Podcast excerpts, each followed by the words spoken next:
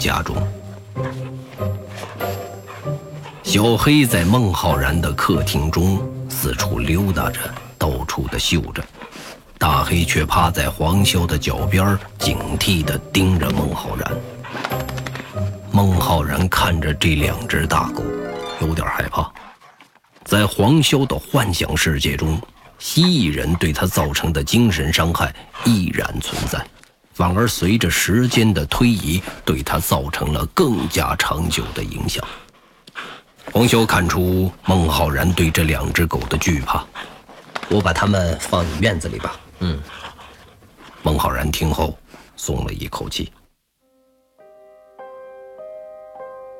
大黑和小黑在孟浩然的花园中游荡着，黄潇隔着玻璃观察他们，发现他们在这里会保持放松的状态，但是回到了那栋房子中，依然会变成时刻本能恐惧的状态。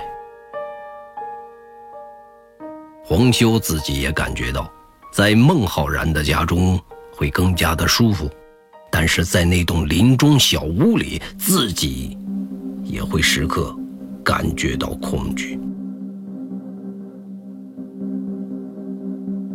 那个，找我有什么事儿？不是你给我打的电话吗？可是你说要马上见我的。黄潇知道孟浩然的轻笑。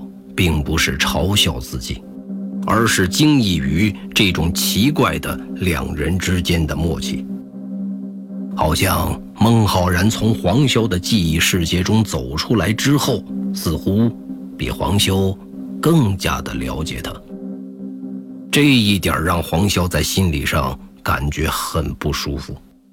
自己在孟浩然面前，有时候会像透明的一样。总是被他一眼就看穿。黄潇低头沉思，他不知道该如何表述给孟浩然。如果仅仅只是把自己内心的担忧说出来的话，反而会让他觉得自己精神状态不好。黄潇抬起头准备说的时候。孟浩然居然一个人在客厅中喝起了茶。茶？孟浩然向黄潇举了举茶杯。哎呀，我不喝茶的，你这混蛋，总是提醒我在现实生活中。这很正常，有时候我自己也会怀疑是否活在当下，更不用说你了，总是来回穿梭。我在帮人看狗的时候，感知到了一些让我很不安的信息。孟浩然听后非常的惊讶，他把手中的茶杯狠狠地放下，以一副不可思议的表情，紧紧地盯着黄潇。什么？你再说一遍。这两只狗的状态不对。养狗的人家把我叫过去，让我帮忙去检查一下。结果我在他们住的地方感知到了一些不一样的存在，这种存在让我非常的不安，就是类似于灵异事件一样的感觉。黄潇尽可能让自己说的详细一点，现在他需要的是孟浩然帮他分析一下现在面对的情况究竟是什么。孟浩然有点说不出话来。你，你怎么？我知道，只是不太确定。我把我的想法说出来。我前几天看到你在朋友的公司面试，现在你又在养狗，你……孟浩然突然这么说，让黄修措手不及。呃，我没什么。只是想换个环境，尝试一下找一份稳定的工作，但是好像我已经被这个社会给抛弃了。找工作对现在的我来说好像挺难的。如果你想找工作，我可以帮你，我可以给你找到一份非常好的工作，你不用做这些。那些人根本不知道你的能力和价值，你这样只是在浪费时间，害了你自己。害了我吗？我并不这样觉得。你这样不是在浪费自己的天赋吗？什么天赋？我只想做一个普通人，有一份朝九晚五的工作而已。我可以帮助你的，我根本不需要你的帮助。黄潇也不知道自己为何会生这么大的气，他看着眼前的人有着超越同龄人的物质条件，他根本不用担心未来会怎样，只要任性的活着就好。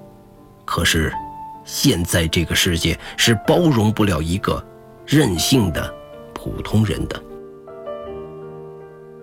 孟浩然显然对黄潇表现出的怒气早有预料。他镇定地看着黄潇。那你现在来找我是为了什么？对呀，是为了什么呢？你有点压抑呀。这是好事，这样会锻炼你的意志力和精神力的。黄潇看不惯孟浩然的语气，揪起他的衣领，盯着他：“混蛋，你根本就没有过过一天像我这样的生活。”我的精力已经被击垮了，每天活在痛苦之中，时刻在思考着活着的意义是什么。我很迷茫，也很痛苦。这样的日子，你一天都没有生活过。黄修看着眼前的这个人，他是自己的朋友，也是引领自己走上记忆侦探的那个人。自从他。从自己的幻想世界出来以后，他就变得对自己充满了期待。但是现在的自己，甚至连简单的生活都无法支撑，又怎么可以支撑起别人的理想呢？原界一，记忆之谈，作者刘昌新，播讲冯维鹏。本作品由刘昌新编剧工作室出品。您现在收听的是第三季第七集。孟浩然对着黄修竖起了三根手指头。三年，这样的生活我过了三年。黄修知道，孟浩然说的是在自己的幻想世界中度过的那三年。对于这件事，黄潇的内心是亏欠孟浩然的。他现在想到这里，实在是无法对孟浩然发火。哎，对不起，或许你是该休息一下了。我是你的朋友，如果你不愿意，我也不会强迫你的。哼你也没有办法强迫我。是啊，只有你自己能强迫你自己。毕竟这是一个公平的世界。这不公平。如果要找一个有关于穿梭记忆的专家，你可以拿到世界上最高的薪水。可惜你找的是极其普通的工作，你必然不受待见。这很公平啊。你在普通工作的努力和花费的时间，并不及一个普通人。所以你没有资格竞争。你在某些方面上可能连普通人都不如，但是这并不妨碍你在自己的领域的成功，只是你看问题的方向出错罢了。哼，奇了怪了，我居然觉得你的歪理很有道理。这不是歪理，这是事实。种瓜得瓜，种豆得豆。你是说我没有市场竞争力，不是吗？那你呢？我根本就不去想我不擅长的方面的事情，这只是自寻烦恼。黄修看着眼前的这个人，在想，或许他该有一个女朋友了吧？好了，我对你刚才的问题产生了兴趣。什么问题？你在你说的那栋房子里产生的恐惧感。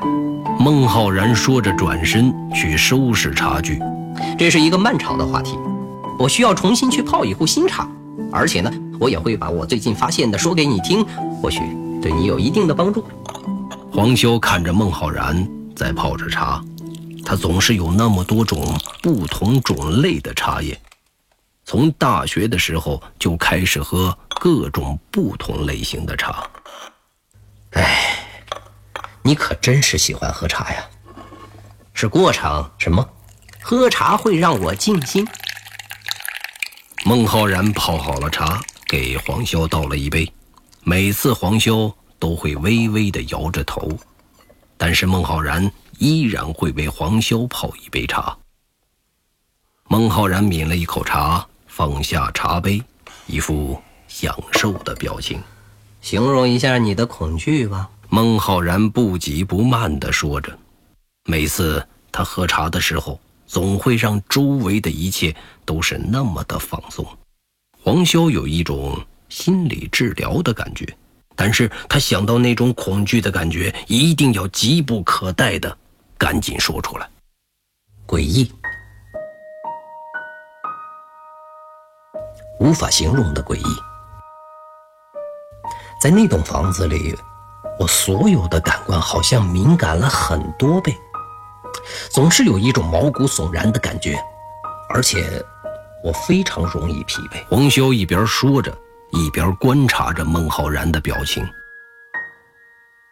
他不知为何，居然从孟浩然的嘴边看到了一丝笑意。黄潇知道孟浩然一定是发现什么了。所以他并没有停下来，依旧继续说着：“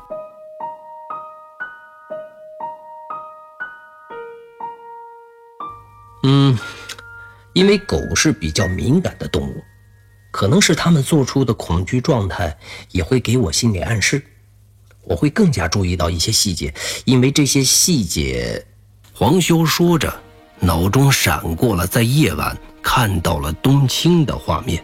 还有在白天散步的时候看到了阁楼窗户上诡异的画面。哈哈，在那栋房子里，我连小女孩都会感到害怕。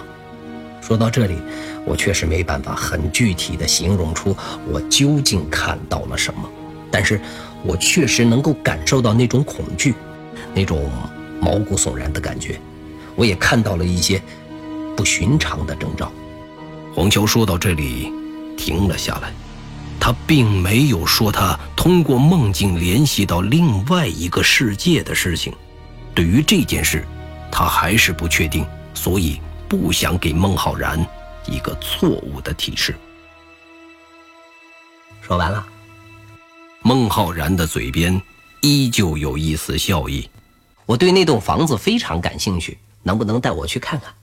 孟浩然不但没有对黄潇说的做出任何的反应，没想到的是，想让黄潇带他去看一看那栋房子。黄潇觉得孟浩然说话不经过大脑，那又不是我家，我怎么可能说带你去就带你去啊？没关系，我买下来送给你就行了。黄潇居然在孟浩然的眼中发现了像黄鼠狼一样的金光，你什么意思？要送我一栋鬼屋啊！不好，我最不想说的那个字，终于说出口了。呵呵，差不多就是这个意思。这栋房子就是专门为你打造的。别开玩笑了，你究竟是什么意思？我最近发现了一个有趣的数据，那是你受到电击后的脑部扫描图。当时医生下的结论是，你的大脑出现了大面积的功能丧失。最终的结果会让你变成植物人。没想到当时那么严重了，已经。后来，我把你的脑部扫描图带走了，通过对比发现，那时候的医生说错了，你的大脑并没有大面积的功能丧失，而是在自我修复、自我进化。换成你能理解的话来说，就是先关机后升级。我的大脑升级了，对对对，通过进化升级了。什么意思？你的大脑从苏醒开始，就一直没有停止的在进行自我进化和自我修复，所以你可以脱离机器，直接进行记忆世界的穿梭，也是与你的大脑进化有直接的关系吧。现在，你的大脑对磁场的感应和共振的建立，已经超越了现在人类的可以解释的程度。换句话说。你的能力已经超越了当时的那台机器，现在的你是独一无二的。呃，那跟那栋房子有什么关系呢？黄潇开始有点兴奋。任何人都喜欢在这个世界上是独一无二的存在，但是理智告诉自己，这件事情并没有那么简单，他想知道的答案还在后面。孟浩然没有急于回答黄潇的问题。你所形容的那栋房子，在某种意义上来说，确实是一栋鬼屋。它所建立的磁场频率和你大脑所建立的磁场频率，在某一层面上是重合的，所以你能够感受到那种别人感受不到的敏感情绪。如果你的大脑继续进化的话，不仅仅是感受得到，而且是会见到别人看不见的磁场频率。你是说，能见到鬼？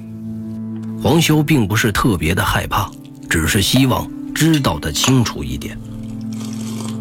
孟浩然再次喝了一口茶，停顿了一会儿。这个世界上是没有鬼的，所以你所见的并不是鬼，而是另外维度的生物或者另外时空的生命。但是前提是能够有巨大的能量打破次元的壁垒，否则你也是看不到的。我的大脑究竟会进化到什么程度呢？不清楚，所以那栋房子很重要。如果你在那栋房子里再发生一些你自己都解释不了的事情，你一定要告诉我。不过也是你的运气比较好，那栋房子可能也是冥冥之中在召唤着你。唉，能召唤我的怎么都是这种破事儿？就没有一点中彩票之类的好事吗？你比中彩票还幸运啊！这就是你要跟我说的全部啊？差不多，就是这么多。你要跟我说的也是全部吗？黄潇犹豫了一下，随后又点了点头。孟浩然再次看着黄潇，露出了标志性的笑容。他仿佛能够看出黄潇对自己有所隐瞒，但是，他并没有点破。黄修自己内心也不是很舒服。转头发现，两人不知不觉已经聊了很久，天色都开始暗淡下来。我走了，把大黑和小黑送回去。大黑和小黑，门外的那两只。嘿，那我就不留你了，狗保姆。黄修没有回击孟浩然的玩笑，因为他的心中在想着另外的一件事。走到门口，突然停下，转头看向孟浩然。如果那栋房子的磁场频率真的那么高，会不会伤害到住在那里的人呢？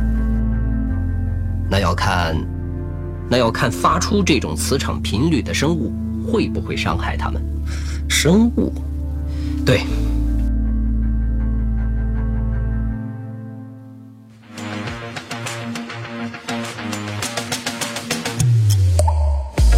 袁解一，记忆之谈。下集更精彩，期待您的继续收听。